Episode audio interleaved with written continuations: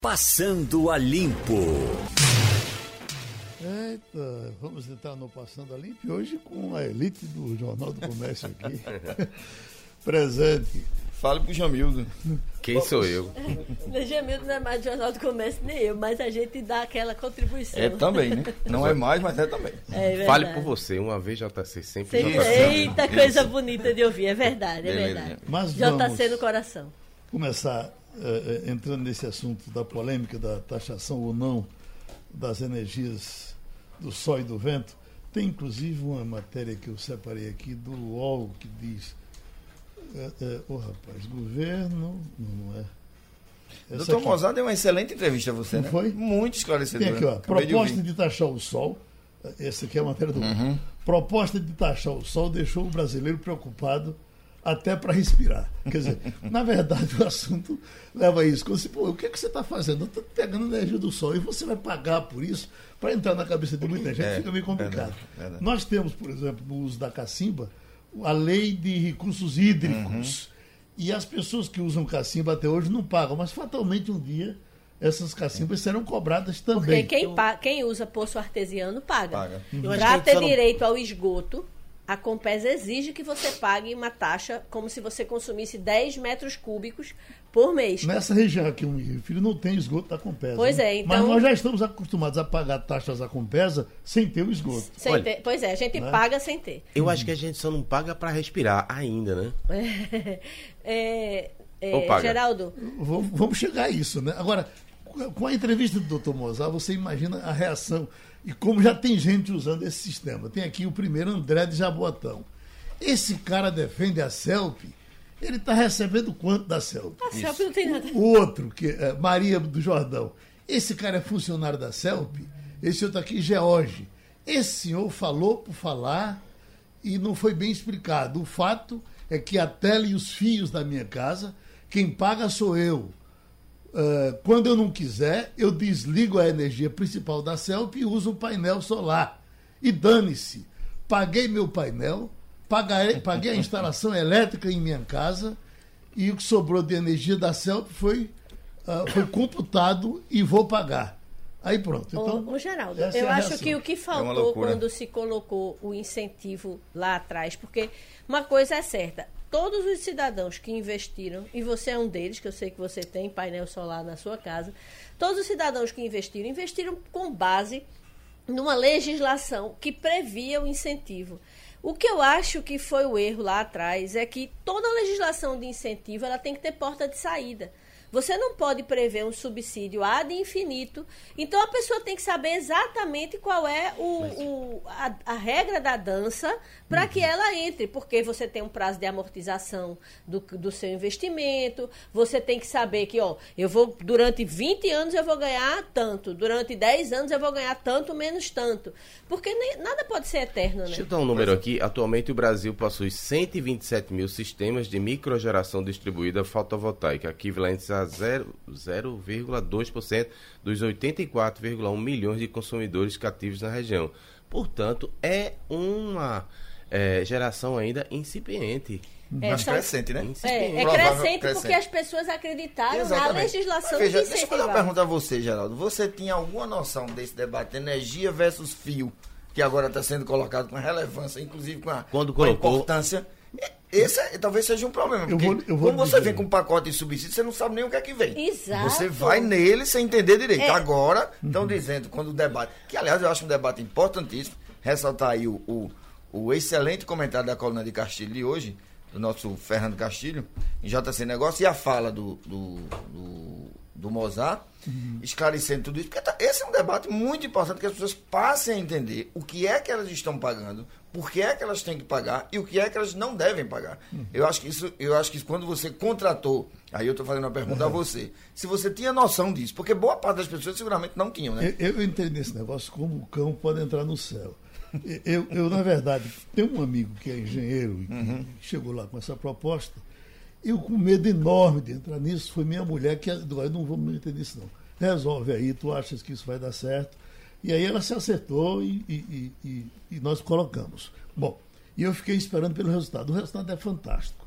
Por Nos primeiros meses você sente uma É diminuição. porque não. eu pego da. é, é, eu botei a- a- a- os, os- as, as, as tábuas lá em cima da casa, é lá em aldeia. A conta de aldeia que dava, vamos, perto de 500 reais, ela passou a dar em torno de 100 reais. E o efeito colateral vindo aqui para o meu apartamento no Recife, onde eu pagava uns 600 ou 700, eu estou pagando 107, eh, cento, enfim, abaixo de 200 reais. Com o lucro de- da- da- do que eu pagava, eu estou pagando com a maior tranquilidade os painéis que eu coloquei. E ainda estou levando vantagem. É, ou seja, é um bom é. negócio. Agora, eu, sa- eu quando vi o negócio, meu Deus, e a Celp? Está levando o que disso? Para pegar a minha energia daqui e jogar para o outro lado. Isso. O fio, o uso do fio. O uso do fio. Porque ela está usando o fio. Não é que é verdade? dela. Aham. Não é isso? É, Exato. que é a CELP ou qualquer outro distribuidor, né? Exato. O que acontece, Geraldo, é que, mais uma vez eu digo, nenhum subsídio é eterno em nenhum lugar do mundo. Porque as situações, as, eh, as, eh, o contexto econômico das pessoas, da geração, ele muda. Por exemplo, uma, uma legislação dessa, extremamente benéfica para quem fizesse esse investimento, fazia todo sentido quando você estava naquele sistema de. naquela é, loucura que foi o apagão de 2002. Fazia muito sentido. Nesse momento, você tem que ter regras muito específicas, temporais, em que você estabeleça por tanto tempo você vai ter é, é, tal tipo de subsídio, por tanto tempo você vai ter um subsídio um pouco menor. Porque as pessoas precisam saber qual é a regra do Qual é jogo. o jogo, Esse qual é o é que jogo. é. Esse Porque que é não existe Só subsídio clarear, eterno. a proposta é reduzir gradativamente esse subsídio. Essa é sua mamatinha aí. Com isso, quem já tem o sistema teria diminuição até 2030. E os que aderissem agora em 2020, quando a norma deve ser publicada, passariam a pagar pelo uso da rede. Eu- eu- essa, essa, só é o Na verdade, ele pune, ele inibe novos investimentos. É, Com isso, retarda a ampliação de um mercado. O que está exposto é um grande lobby, uma briga pelo seu bolso. É isso, o Agora, setor elétrico, é, setor de energia solar e qualquer E o outro. governo eu só- tentando eu tributar quem quer que todo esteja mundo. Quem produzindo. Eu só passar pela frente, isso. O, o Jamil só pediria o seguinte, que ninguém torça para que eu seja sangrado, nem ninguém.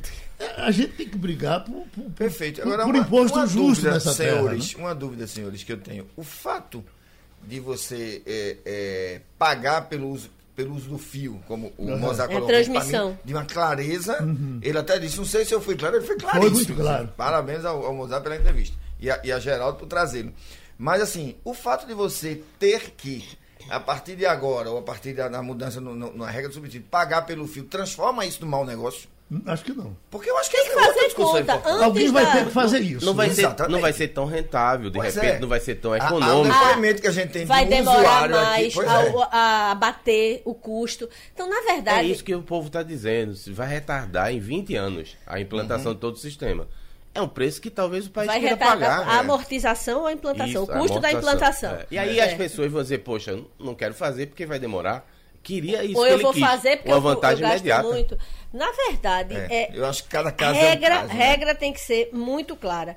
Aconteceu também que quando é, se começou a se popularizar, porque como o Laurino disse, ainda não é tão popular assim, mas Uhum. já tem muita gente investindo. Verdadeiras empresas se criaram em torno disso, que são empresas que vivem de alugar os painéis. Paulo Guedes está hoje na Folha de São Paulo dizendo que esse benefício só ajuda os ricos. E aí ele quer convencer Bolsonaro a não, não fazer. Por quê, Jamil? Do- O benefício da, do, O do desconto. É.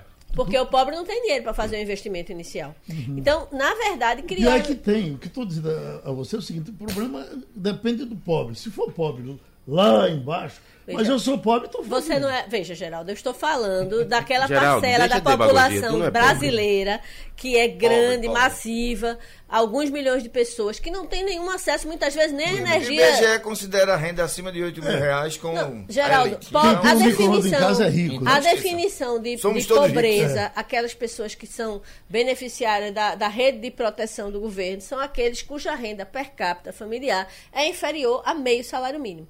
Essa é a regra. Então, se você ganha um salário mínimo e é casado, você e sua mulher, você muito provavelmente é uma pessoa que é, é de baixa renda. Então, essa é a, é, é- é a história. Se você tiver um filho, então, aí, mais ainda você faz parte dessa rede de proteção.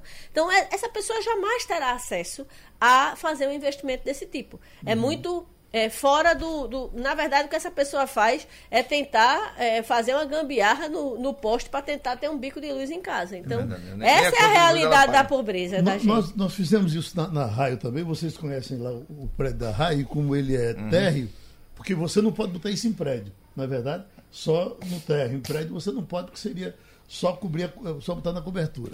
Lá no- na, na Raio, a, a nossa conta, que se aproximava dos dois mil reais, ela está agora em torno dos 300 reais. Estamos pagando também com, com lucro. Com o E que sobrando.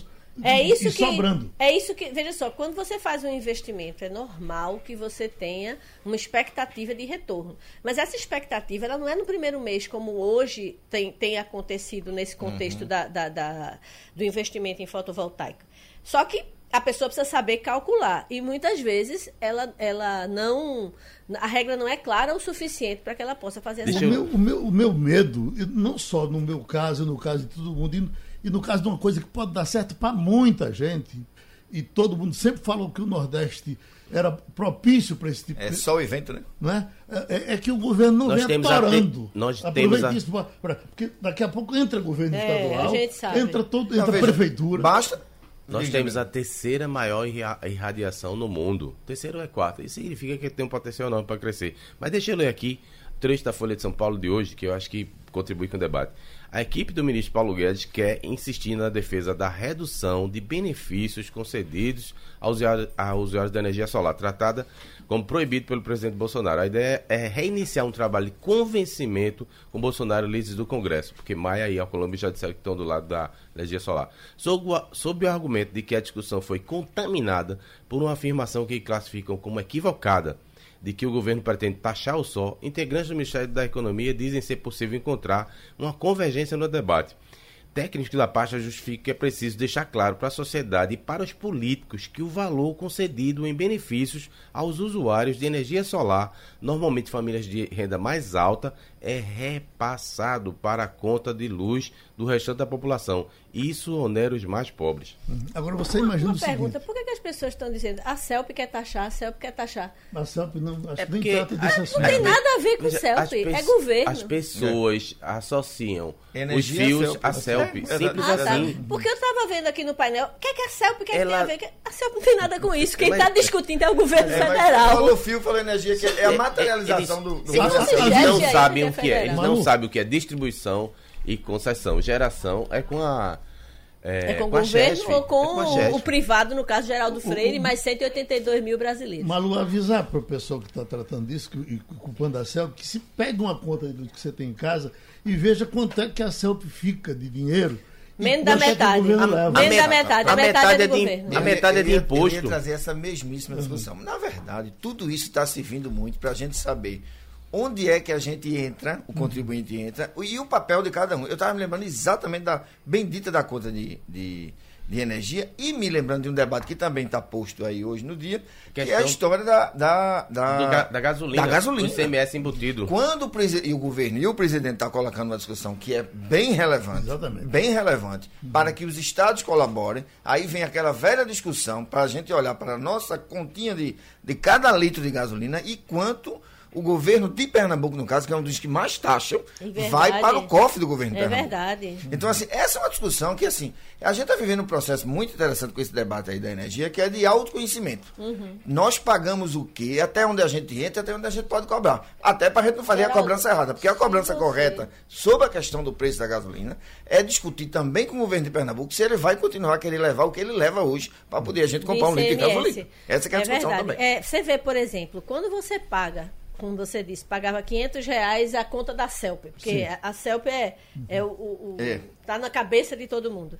Quando você paga os seus 500 reais a CELP, um terço desse valor vai direto para o caixa do governo do Estado.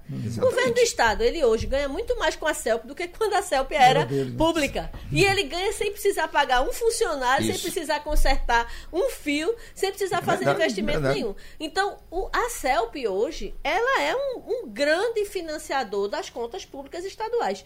Então, quando as pessoas dizem que é que a CELP, a CELP não tem nada com isso. A CELP é uma empresa privada que recebeu a concessão para distribuir a energia no estado de Pernambuco. Só isso. Então, ela não vai é, Quem está discutindo é, subsídio, tira subsídio, é, taxa os novos investidores. Não é a CELP. A CELP é somente uma empresa estadual, privada, que distribui energia no estado de Pernambuco. Tem outras, em todos os estados do Brasil, tem outras CELPs fazendo a mesma coisa. Então não tem nada a ver, essa discussão é federal. A gente está falando de um incentivo para geração de energia. Então, na hora que você investe no seu painel solar, você se torna uma mini chefe, uhum. que é uma geradora. Ela não é distribuidora de energia. Até tem umas linhas de transmissão aí, mas não é o foco dela. O foco é geração.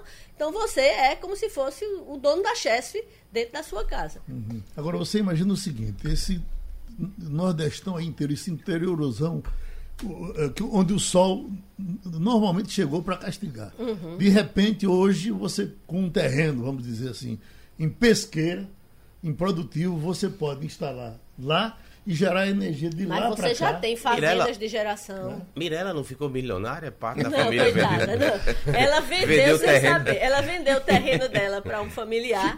O familiar era parte de uma herança que ela tinha lá no sertão.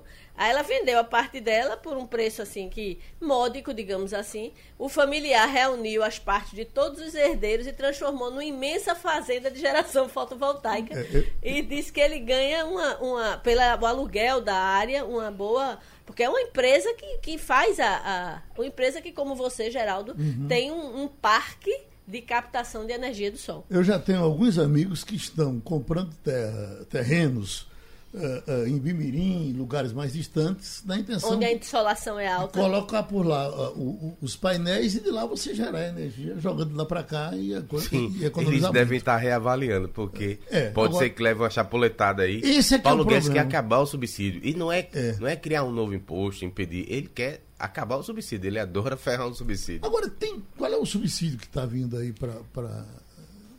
Tá vindo, não, já está posto. É, é esse aí que ele quer rever. Uhum. O subsídio é você não pagar pela transmissão. Ah, certo, não entendeu? Uhum. Essa é uma forma de. Não há taxação. Porque toda vez. que, que eles estavam pagando para você comprar. Veja, toda vez... Subsidiando para você comprar os, ah, os painéis. Indiretamente sim, porque se é. você não. É, é. No, no, conjunto, Mas se você não forma... paga por uma parte, fica mais barato. Mas no meu caso, eu, eu, eu, eu posso antecipar esse pagamento. Muita gente não pode. Tá. Naquela, naquele comentário que fez Maria uhum. Luísa, né? Mas o que. É, essa história do, do subsídio, Geraldo, o que é que o governo faz? Toda vez que uma atividade econômica se estabelece, o governo, seja ele estadual, federal, municipal, estuda de que forma ele vai recolher tributos sobre aquela atividade econômica. Você pode não perceber, mas estabelece-se uma atividade econômica quando você faz um investimento desse porte e você, na verdade, está ganhando dinheiro. Porque se você tinha um gasto de 500 e hoje tem de 20, de 30, significa que houve um ganho de 400 e alguma coisa financeiro, mensal, que você está Significa dizer que você já pode pagar um almoço pelo menos uma vez por semana. O que acontece? Tá sobrando dinheiro. E agora que eu deixei de comer? É, toda vez que um fato Você paga e a gente come. Toda vez que um fato econômico se estabelece, o governo tenta estudar uma forma de taxar aquele fato econômico, é o que se chama de fato gerador, uhum. dentro do, do imposto, da, da, do sistema tributário. No Brasil, a, a sanha para taxar é grande. São, a gente paga mais de 30% de tudo que gera para o governo. Essa é a, a, a, a, realidade que a gente vive e cada vez mais enforcado, porque todo mundo, cada grão de arroz que você come tem um pedacinho de imposto dentro dele. Jamil está parecendo um pastor aí com a Bíblia na mão. Diga aí. Não, é, que... é, outro, é outro versículo?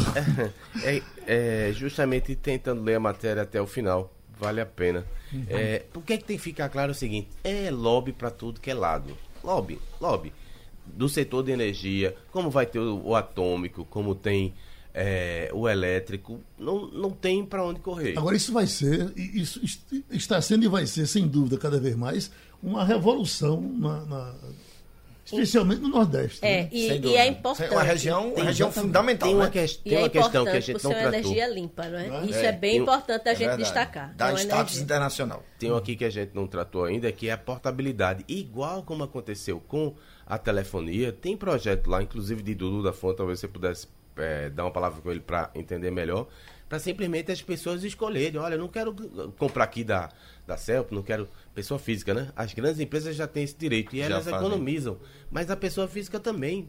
Uhum. Então, quem lhe der a melhor oferta, você vai lá e, e, e com, uh, começa a, a, consumir a partir uhum. dali. E Com isso você tem mais concorrência. Para mim, Ah, eu acompanhei um pouco. É, a história durante telefonia algum é um clássico, né? É, eu acompanhei durante um tempo que cobria a privatização. O grande mal, acho, desse país foi que Fernando Henrique não, consegui- não conseguiu concluir a privatização. Veio um lobby enorme e impediu, que é também na área de, de distribuição. é, ele fez na distribuição e não fez na geração. Aí a gente vive hoje essa confusão todinha. Um lobby enorme do setor hidroelétrico. É quem manda nesse país ainda hoje. Agora, sem dúvida, você vai ter uma pulverização enorme de distribuidoras com isso. Né? Porque, por exemplo, é, é, é, eu tenho um amigo que mora na Espanha e lá são três ou quatro empresas Isso. Que fornecem energia. Tudo De forma, para lhe nós- fazer o menor preço. Nós privatizamos, mas em alguns casos ficamos com um monopólio particular. Privado, né? Isso. Exato. Monopólio Isso. privado, exatamente. É o que Jamil está dizendo. É a famosa jabuticaba brasileira. A gente sempre dá um jeitinho de a fazer bem. privatização Por quê? do Por causa do lobby, eles não, não foi... seguiam. Mas veja, no final das contas, vamos, vamos, vamos, vamos lá. No final das contas, o que está acontecendo, inclusive aqui nesse momento, já é uma coisa muito importante. Exato. Esse é um debate muito importante que o governo se coloque, que a gente se coloque, que a gente tente entender, que os consumidores tentem entender, que as empresas falem, porque não, eu acho que, é, eu acho até, até, pela agenda, digamos assim, macroeconômica desse governo, o debate é, é, é intenso. Diferente. Veja, há, há alguns anos atrás, alguns anos até, até o governo Temer, na gestão do PT, isso era um tema, este era um tema muito difícil de você discutir. Porque parecia que qualquer pessoa que levantasse esse tipo de questionamento, ele era tido como entreguista, vendido, privatista, não é isso? E hoje, pelo menos, a gente tem a possibilidade de discutir, mas, mas não é discutir do ponto de vista do, do consumidor, do cara, que é que eu ganho com isso. Mas que o- essa que é importante do debate, né? O Jornal do Comércio tem tradição nisso, que a gente aqui nunca apoiou demagogia elétrica. Eu me lembro bem quando Eduardo assumiu, ele quis fazer, ele fez campanha dizendo que a CELP era o, o cão do quinto livro que fazia as contas campanha caras. contra a CELP. Exatamente. Aliás, É, foi eleito governador com esse discurso, né? Exatamente. E aí a gente fazia, olha, não, peraí, vem cá, vamos discutir como é que é a formação do preço. Metade não é de hoje, já vem da, do imposto. Se você baixasse, baixava o, o- o preço da energia numa boa. Mas não, é fácil apontar o dedo, né? Dizer, É assim, fazer demagogia. Mas vamos, vamos- vamos fazer É, conta, o- vamos para o debate é bom. onde vai o destino. O e eles é são bom. cínicos. Se você for questionar que é alto o imposto, ah, não, é para sustentar isso, para sustentar aquilo outro. Minha gente, e o incêndio nas matas da Austrália, criando problema, inclusive agora para o Brasil. Ah, chegando pelo Rio Grande do Sul a fumaça, aqui tem uma manchete. A Austrália, a Austrália convoca reservistas e anuncia ah, 1 bilhão e 400 milhões de dólares para combater o incêndio. É impressionante como nós não temos tecnologia para combater incêndios no mundo, né? É lá, porque se fosse aqui, a Parece que lá é Bolsonaro. muito seco, então não tem como o que fazer não, É meu difícil. amor. é no difícil. meio. Agora, Tem nunca que fazer, aconteceu nada parecido com o que está acontecendo esse ano. Tem um artista aí que deu 2 milhões pra ajudar a combater. Teve vai um jogador dólares. também, teve um jogador também que doou, né? a- a- a- uma renda aí que ele recebeu. É, acho que é da NBA, se não me Tem, engano. tem, uma, tem uma provocação que, que é feita, sempre isso é clássico na rede, principalmente na rede bolsonarista, né? É clássico. Esses incêndios na. Cadê na... a Greta? Pois é. É, é, é, Se você pegar, vamos, lá, vamos pensar direitinho. Cadê Macron? Essa é uma discussão que ela é tem um- uma dimensão, evidentemente, planetária, porque todo mundo está discutindo isso. E é claro como não tem um movimento, digamos assim, reativo, como aconteceu com a história da Amazônia. A Amazônia, a impressão que dava é que o Brasil queria destruir a Amazônia. Evidentemente que o discurso de Bolsonaro facilita esse debate, mas eu fico muito impressionado quando esses fenômenos naturais são compreendidos internacionalmente como fenômenos naturais. na- e E, na quando Austrália- chega no Brasil, independente de qualquer governo, quando chegam no Brasil, eles passam a ser. É, os governos brasileiros, seja eles quais forem, porque o governo do PT também foi Também responsabilizado foi- por isso, eles passam a ser como se nós fôssemos os irresponsáveis que vivêssemos tocando fogo Há na, na alguns Amazônia. anos, É alguns isso. anos morreram é, dezenas de pessoas no estrado em Portugal, completamente dentro de uma armadilha causada por um fogo em volta delas na Exatamente. floresta. Acho que uns três anos. A né? mesma coisa, a Califórnia todo, Todo ano ano, pega exatamente. fogo. E não é pequeno, viu? A Califórnia, os incêndios destroem casas, cidades inteiras. A, a, a região da Espanha mais seca também enfrenta.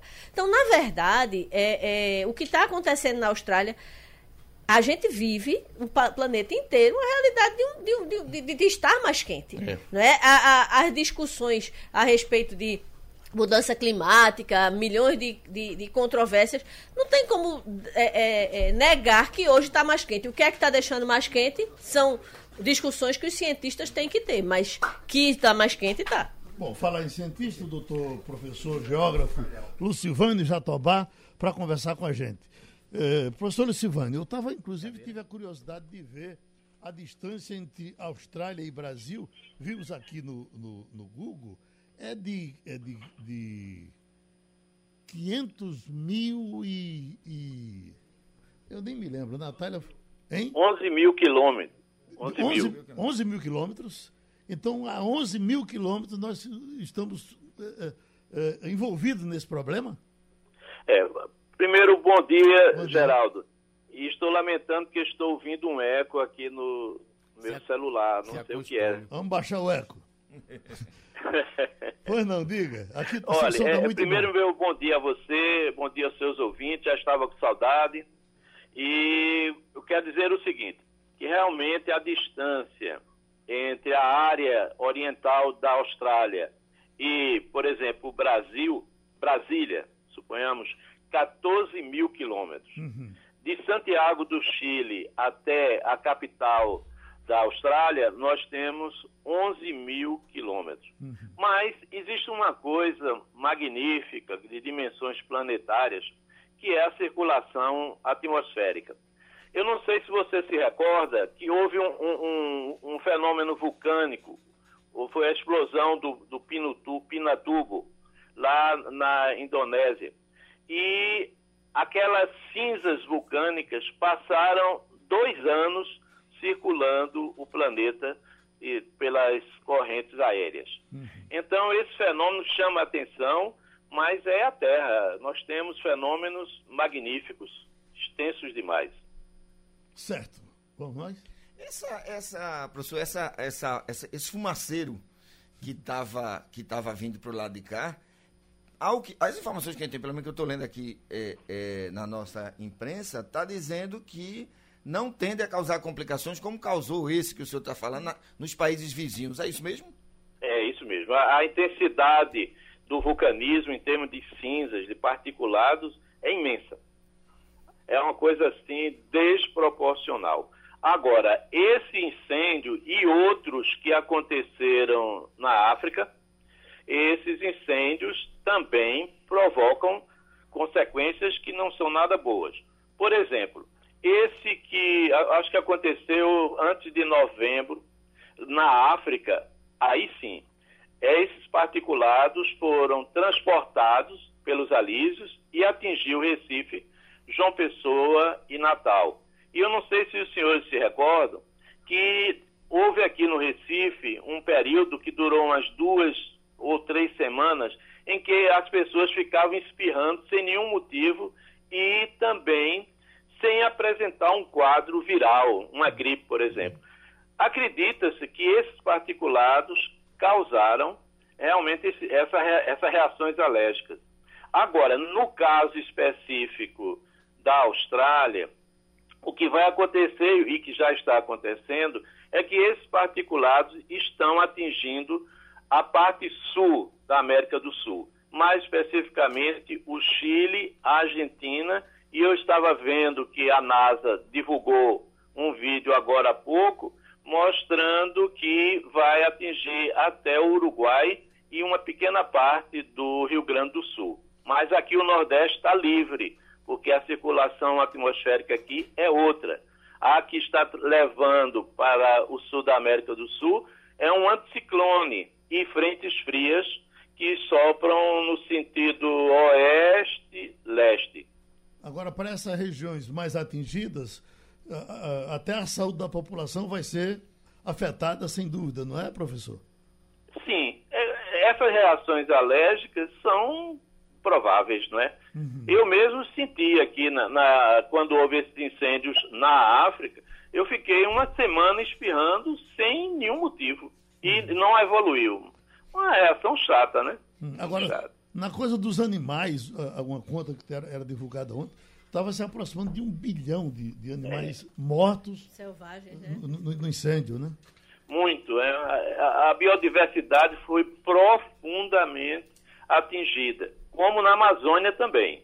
Uhum. A Amazônia não está livre disso. Uhum.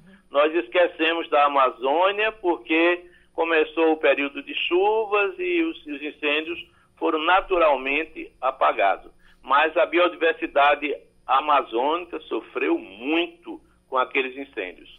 É, professor, eu estava lendo aqui alguns detalhes sobre essa temporada, que é uma temporada, é, essa é a do, do ano passado, assim, tem, sem precedentes.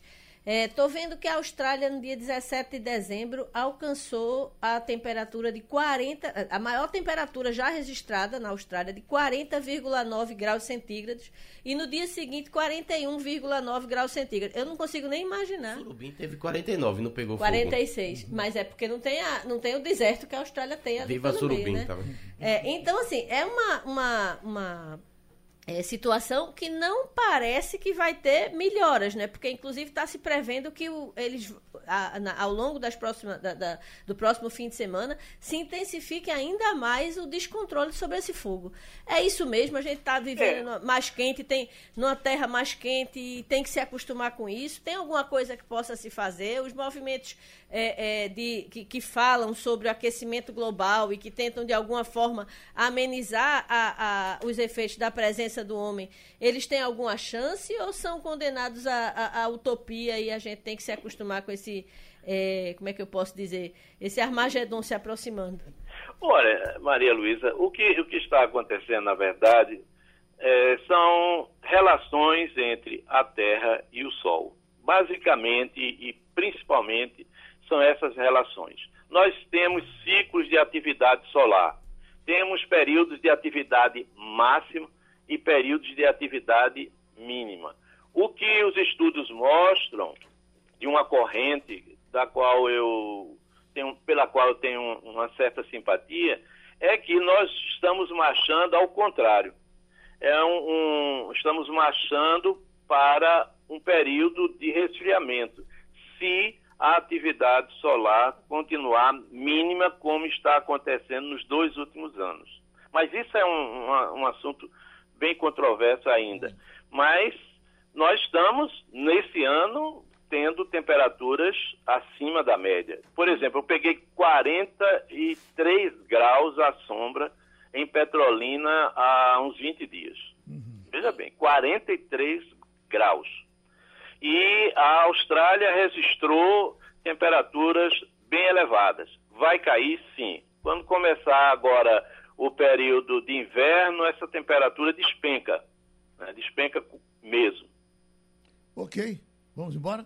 A gente agradece outra vez ao professor Lucivano Jatobá a sua contribuição ao Passando a Limpo, registrar a doação de mais uma cadeira de rodas, uma senhora que já veio aqui por mais de uma vez, está voltando e trazendo outra cadeira.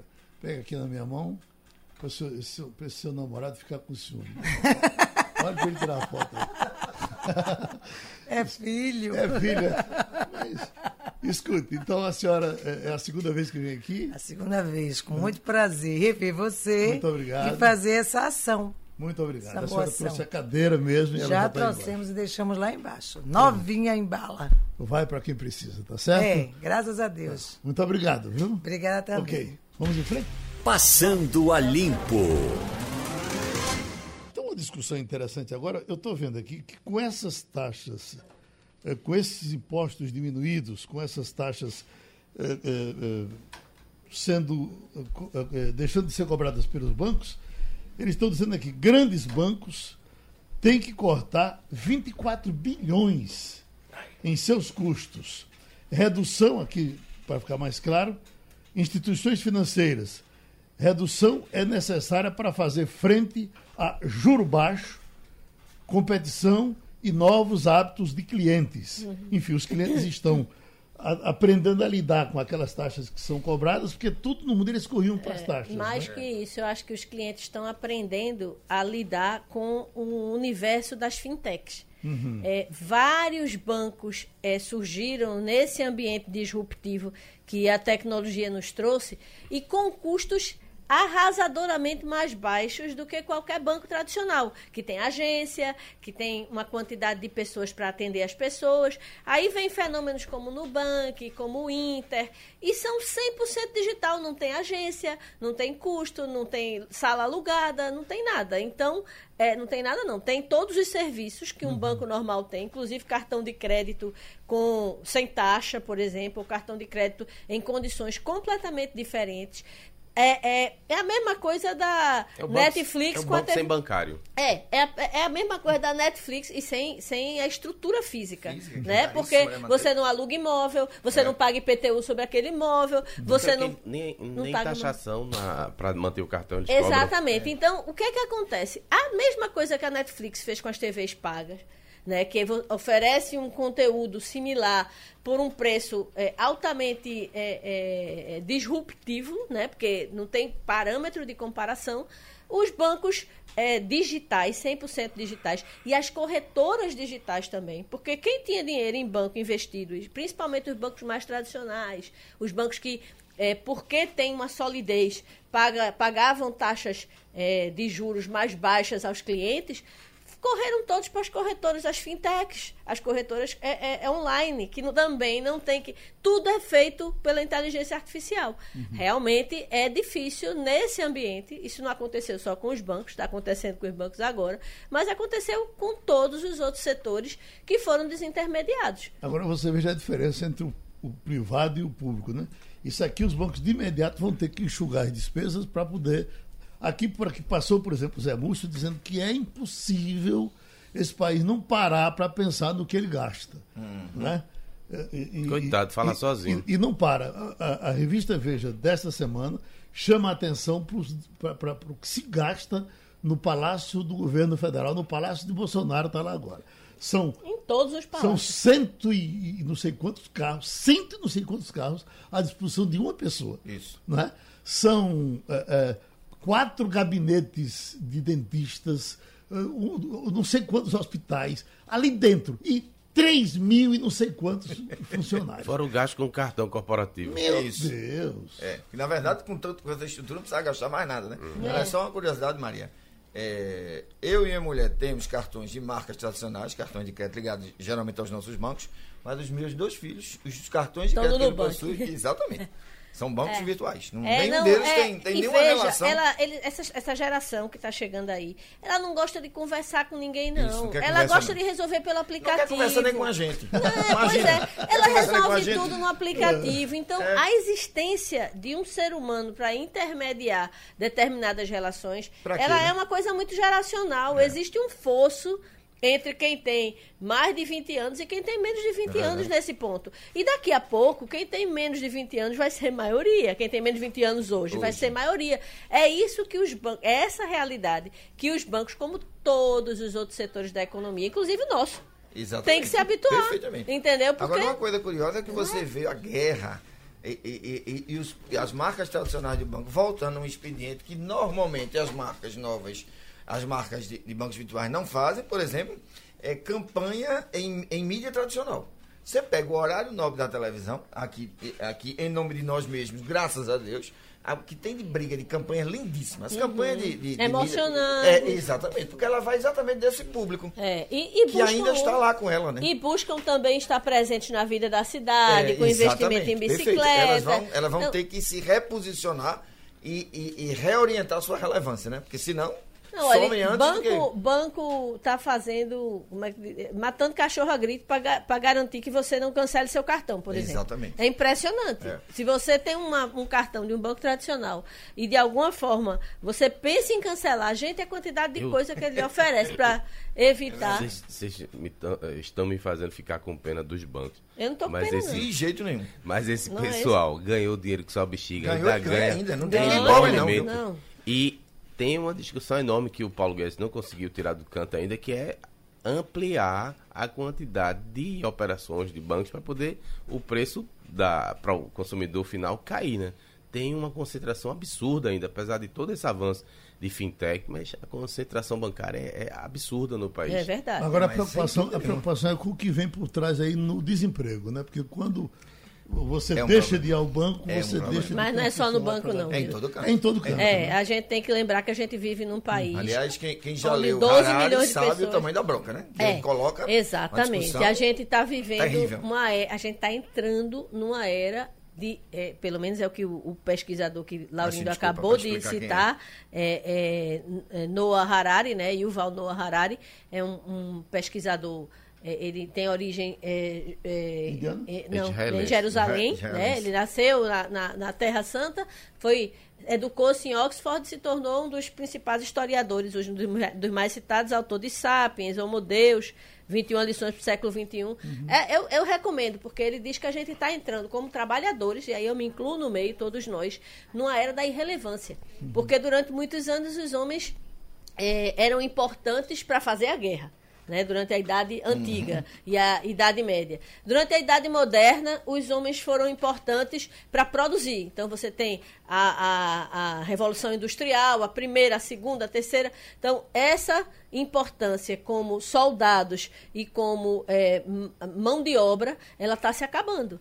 Porque ó, você viu aí a, a confusão que eh, no Oriente Médio provocado por um drone. Exato. Ninguém, Exatamente. não foi Nem- um soldado ma- nem pra americano. matar o homem tá não, servindo O exemplo é excepcional. E é foi, excepcional. e foi morto a partir de um joystick no deserto de Nevada. Ou seja- Você veja, do outro lado do mundo. Agora, Não precisa é, nem sair as- dos Estados Unidos. Não, não mandou eu- ninguém, não mandou um soldado, não se eu me uma lembro, metralhadora, se eu nada. me lembro bem do livro, ele defende um Bolsa Família, uma espécie mundial. de ele renda diz, não, mundial, ele diz porque que já tem estados que É, estão. verdade- todo mundo vai estão ter que viver de alguma renda É, do governo, porque... Porque não tem. Não tem como, A, a irrelevância, a irrelevância a que nós estamos condenados, e é uma condenação, isso é quase. Eu tô meio amagedônica hoje, mas é quase o juízo final, porque, de fato, é, é, a- nós, como trabalhadores, como mão de obra, hoje estamos cada vez mais irrelevantes.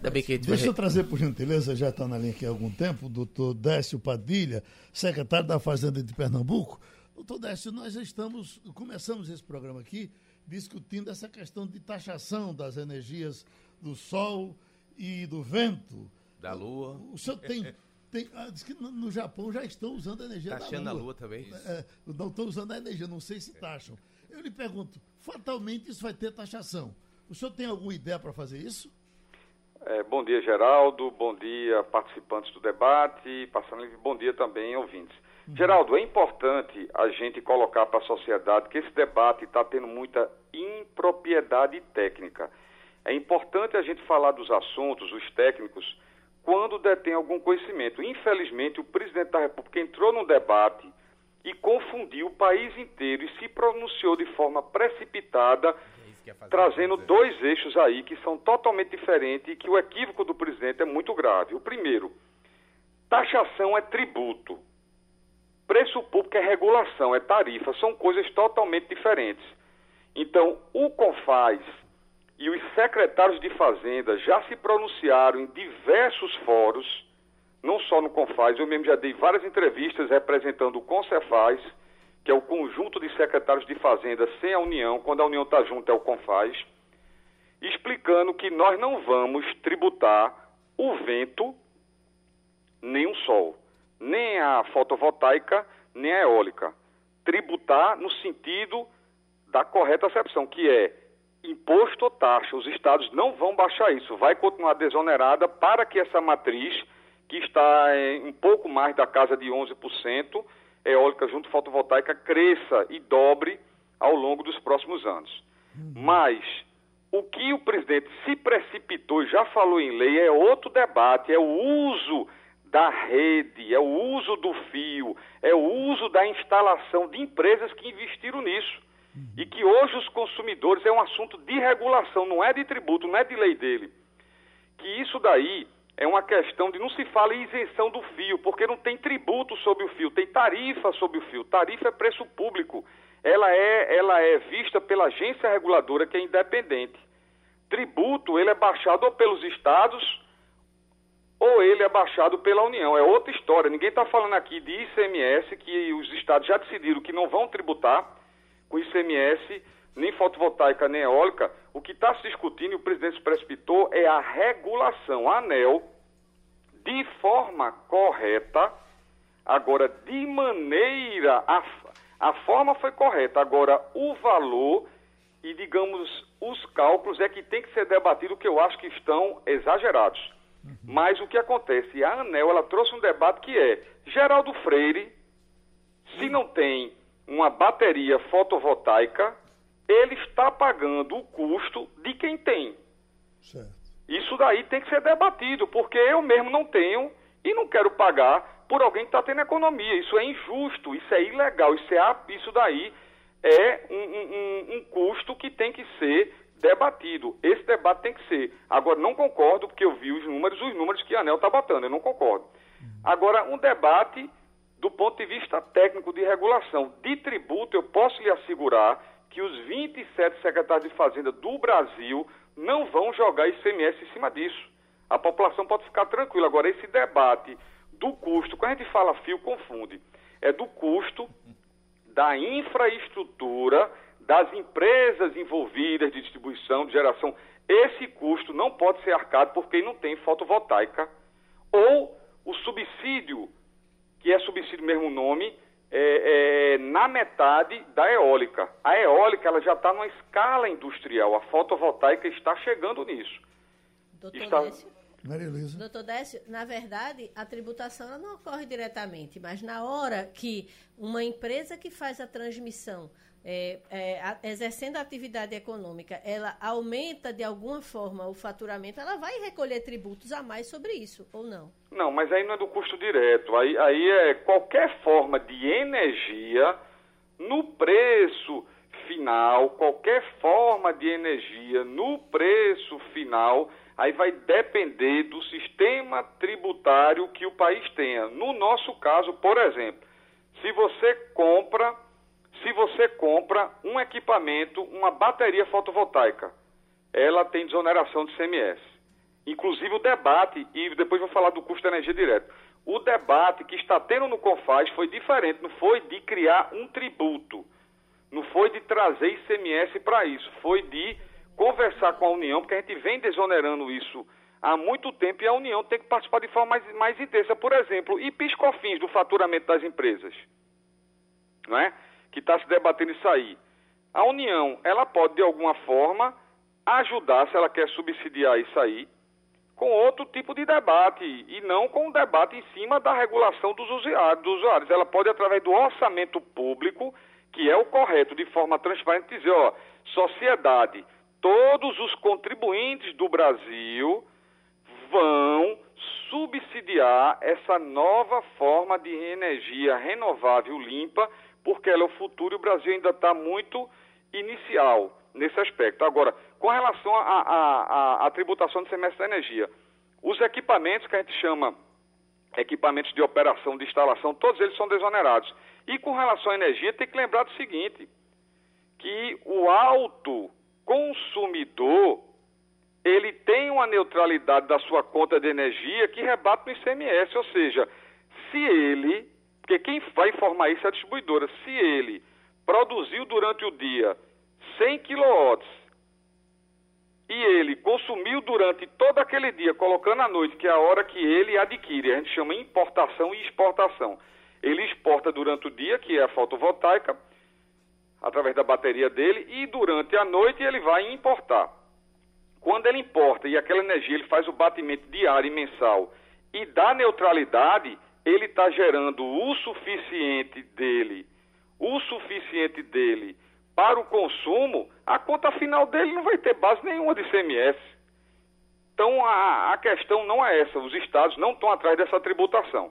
A questão é a questão de regulação. E a questão de regulação tem um debate. E a infraestrutura que a gente chama de fio, que é por onde a energia trans, é, é, é, é, é conduzida, esta infraestrutura hoje é verdade, ela está sendo arcada. A, a, quem arca com esse ônus aí são todos os usuários do sistema que não tem painel fotovoltaico. Então, é um debate que tem que ter. Agora, qual é o valor disso? Tem que ser um debate às claras, mostrando a planilha. Eu acho que o valor que foi colocado ainda é absurdo, é muito alto. Jamildo?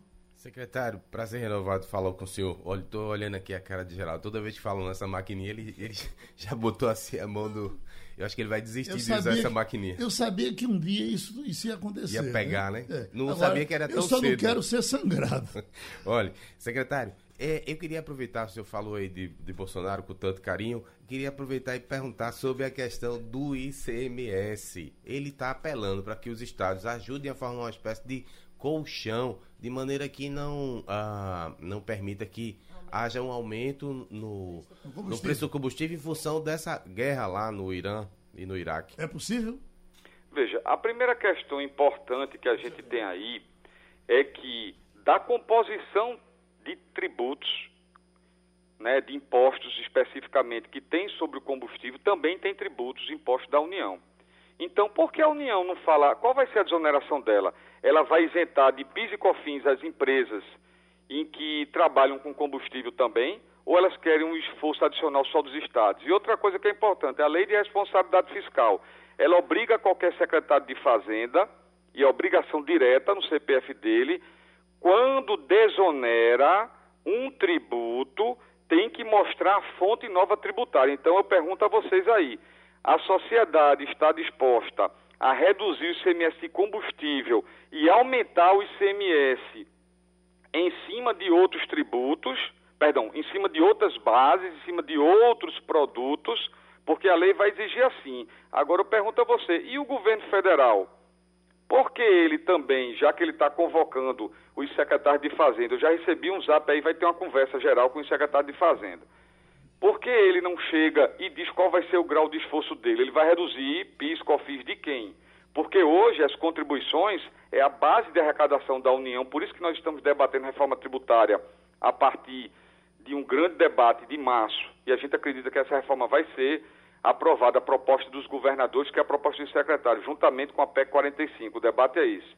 Por que a União já não começa a sinalizar que é o próprio discurso da União de menos Brasil e mais Brasil, e ela não desonera um tributo dela, uma contribuição dela? Porque esses esforços vêm dos estados que estão num sacrifício fiscal imenso, que não tem como se financiar. Todo mundo fala do bônus de assinatura que os estados do Nordeste é, é, receberam. É importante, no caso Pernambuco, começou com a expectativa de 710 milhões e veio 247. É o dinheiro que veio de receita extraordinária para o ano inteiro. Para o ano inteiro. Então, é importante saber que os estados, Pernambuco, por exemplo, em 19, investiu 1 bilhão e 73 milhões, ou seja, 1 bilhão e 100 com recurso próprio. Porque a gente não tem mais como fazer operação de crédito, a gente está nessa luta toda da questão do CAPAG, que mudaram os critérios, e tem também a questão de que a União reduziu em 37% o envio de convênios. Isso é um dado, vou publicar o balanço e vou para a Assembleia mostrar as contas agora no final do mês. Então, nem a gente recebe convênio federal, nem a gente tem operação de crédito para fazer, está investindo tudo com recurso próprio, e a pergunta que eu falo é, que eu, que eu questiono, que eu jogo aí para o debate, como é que se exige só dos estados, que a situação não é só de Pernambuco, Pernambuco ainda está numa situação bem melhor do que a maioria dos estados, como é que a gente vai sozinho arcar com isso? A União. A pergunta é, o presidente quer mexer no ICMS, que ele não pode mexer sozinho, que não tem autonomia constitucional para isso, mas ele vai abrir mão de que receita? Porque até agora é tudo com chapéu alheio. Chegar e falar do ICMS, que é um tributo que responde por 70% de toda a receita de um estado numa crise fiscal dessa. A pergunta que eu coloco para vocês é: e qual é o sacrifício da União?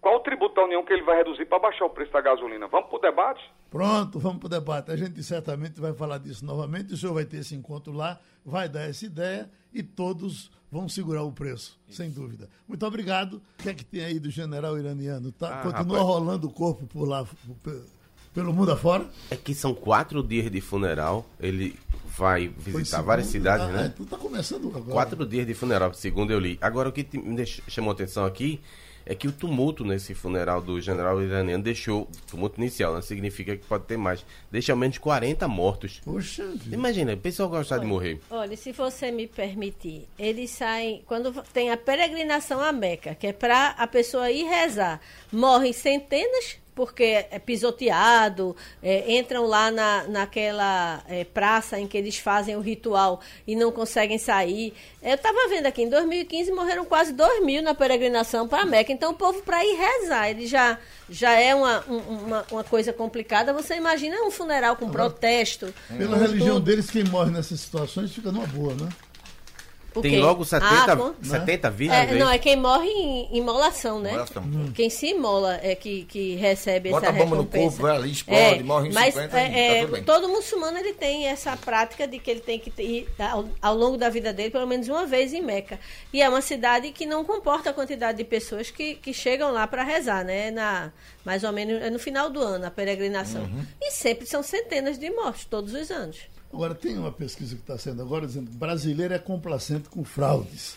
Da seguinte forma, se eu estou aqui e vamos dizer que Jamildo quer botar um computador, Não olhe pra mim, não. um computador desse no bolso e quer levar para casa, eu posso, eh, eu, bom, não sou eu que estou levando, eu posso até não concordar, mas eu fico calado. Agora, eu acho que quase todo Com mundo é base, assim, né? com base em quê? Que No essa Brasil. é É, é, na, na complacência do brasileiro, porque me parece. uh, uh, Uma vez a gente estava numa pesquisa com as universidades americanas, eu fui aqui com o pessoal do SEBRAE e da Federação eh, da Agricultura, e nós chegamos num, num cidadão que usava água no roçado. E aí, Geraldo Eugênio perguntou a ele: olha, mas o senhor usa essa água com a parcimônia que o senhor diz, só usa tantinho assim. E se o seu vizinho do outro lado não fizer do mesmo jeito? Ele disse, eu denuncio ele. Do mesmo jeito que ele Isso me. onde Israel? Não, em Estados Unidos. Sim. Do mesmo jeito que ele me denuncia se eu não praticar corretamente o que o governo exige. É verdade. A Entendeu? deduragem lá é grande. Exato. Então, aqui nós aprendemos isso, né? Se você denunciar, é dedurar, né? Se você disser, olha, o fulano está roubando, o fulano está tá, tá E- fazendo e, é- errado. E essa complacência acaba prejudicando o o conjunto todo, todo, né? O todo. Ô, Geraldo, sinal dos tempos aqui, eu acho que vale a pena citar essa matéria que está no Estadão, que eu estou lendo aqui no Estadão de hoje. Sem dinheiro em caixa, governadores propõem vendas de hotéis e, e até zoológicos. Ainda bem que a gente aqui não Go- tem nem hotel nem Governo dos zoológico. estados. Aí é curioso isso, Precisa porque é, tem uma lista que o Estadão está publicando, minha gente. Rio Grande do Sul, a lista de empresas que eles estão privatizando. Minas Gerais, Goiás, Mato Grosso, Rio de Janeiro, São Paulo, Distrito Federal, Paraná, Bahia, Maranhão, Santa Catarina, Espírito Santo, Piauí. Estão sentindo falta de algum? É, Pernambuco. Pernambuco. né? Pois é, não está tem na aí. lista, estamos atrás.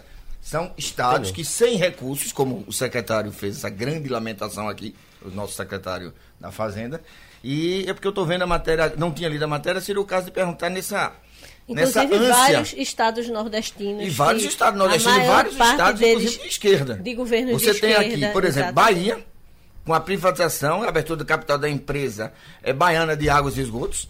Você tem aqui o Maranhão, do PCdoB. Dino, né? Privatização, venda de 25% das ações da Companhia do Maranhão de Gás. Enfim, curiosamente não tem. Tem Piauí. Piauí tem uma lista enorme, inclusive. E a gente está atrás aí do governo de Pernambuco para saber se ele tem alguma, algum item para essa lista Deixa. dos estados que estão tendo que se desfazer de. Mas jogar um o molho aí. zoológico ainda hoje é por conta do Estado. né? Exatamente. E, e, uma empresa privada cuidaria disso. Em qualquer lugar bem, do mundo é assim. né? Seria uma Disney aí. Um pô. negócio, né? Um negócio. Porque normalmente. Numa área lindíssima, né? Aquela eu, área é eu, maravilhosa. eu passo por ali sempre no final de semana e sempre vai muita gente ali. Vai. né? Sempre vai muita gente. Verdade. Mas além do zoológico, que outras empresas é, tem a- o caso da Compesa, né? Que tanta. Com pés é, eles não abrem mão nem a pau. É, mas eles já Eles disseram que quê? vão abrir 49% do É. capital, É, mas né? Isso é- eles admitem, né? É. Além, além da Compesa, que outras A Copergás Copergás, é a joia isso, da coroa, isso. Copergás, né? Porque Exatamente. hoje distribui. Bom, enfim, tem essa lista aqui no, no Estadão, a gente tá indo atrás do governo para saber qual é a lista. Que Pernambuco sei que tem uma. Mas deixa eu fazer um adendo aqui que Vamos. é interessante e histórico. Eu, quando trabalhava em economia, aí a gente ouvia a Tânia Bacelar. Sempre muito respeitada, muita gente joga confete em cima dela, né? Mas aí ela tinha uma frase lá que me deixava às vezes é, exasperado. Dizia, esse malandro só quer saber de taxar os aposentados, isso é um absurdo, não sei o quê, não é por aí. Ela é uma funcionária pública, claro que tinha que pensar dessa natureza, né? Eu que não tinha que pensar igual a ela. É, aí o tempo passa, as reformas acontecem, inclusive com o voto dos socialistas, e Hoje em dia ela assina um documento, foi na virada do ano, numa, É, numa consultoria junto com um outro secretário de Fazenda, que é o Jatobá, né? E eles lá dizem, tem que privatizar, tem que fazer concessão, porque o ajuste fiscal é absurdo e tem que fazer a reforma também. Aí eu disse, oh meu Deus, eu vivi para ver isso. Que coisa linda, né? Você perceber que precisa ter uma reestruturação, porque do jeito que tá, Que o Estado não não, aguenta fazer tudo, né? Então, em algum momento vai chegar essa, essa hora de dizer, olha, a gente tem que realmente entregar alguns anéis, senão vai perder a mão. É. No caso específico, privatizar sim. Eu acho, São Paulo faz isso, por que, é que não pode Ô, fazer? Eu acho, inclusive, que a sociedade é, hoje já entende isso muito mais É, verdade. do que Tem naquele compreensão. tempo. Nós Antes tivemos era uns demagogia, exemplos. Nós tivemos demagogia uns- pura. Você pega, a, a, a CELP de hoje é um serviço de primeiríssimo mundo? Não é. Mas é talvez um pouco melhor do que era a, a, a Muito Quando era pública. é muito Muito melhor, já. melhor. Mas a tem gente tinha aqui dúvida, empresa para regular preço de leite. Imagina, a, a, a Silp É. tinha uma empresa que era, pra-. É, era pública para produzir leite. Aí o que acontecia? Não pagava ICMS e ainda tinha secretário dizia que tinha uma tal de ética fiscal, mas não valia para as estatais. Aí eles toda, todo final do ano pegavam aquele monte todinho de ICMS que não pagava e transformavam em participação acionária. Zero. O, a gente aqui que paga o ICMS, feito de otário. Onde é que ia parar? Lugar nenhum.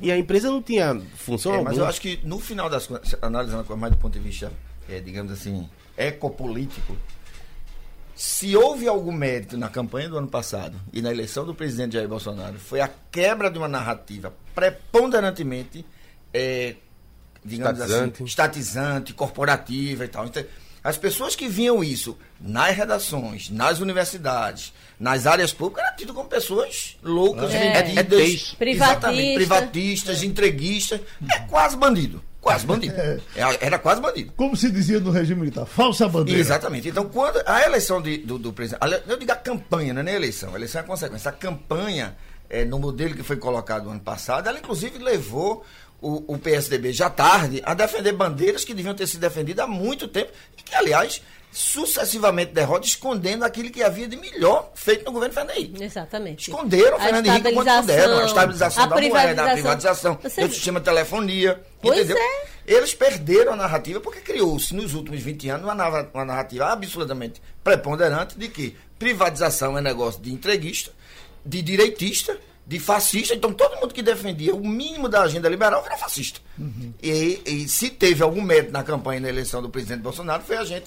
Eu já não digo nem que Perceber que a maioria Pensa, e- já não, eu acho não que encara esse A coisa discurso. mais importante não é nem aceitar uma nova narrativa, é que as narrativas se, se conflitem para que a gente entenda o que está acontecendo. Porque o ruim será sempre uma narrativa preponderante, né? Eu sei que vocês têm muito o que fazer, não é verdade? Temos. Vamos. Graças a Deus. Passando a Limpo.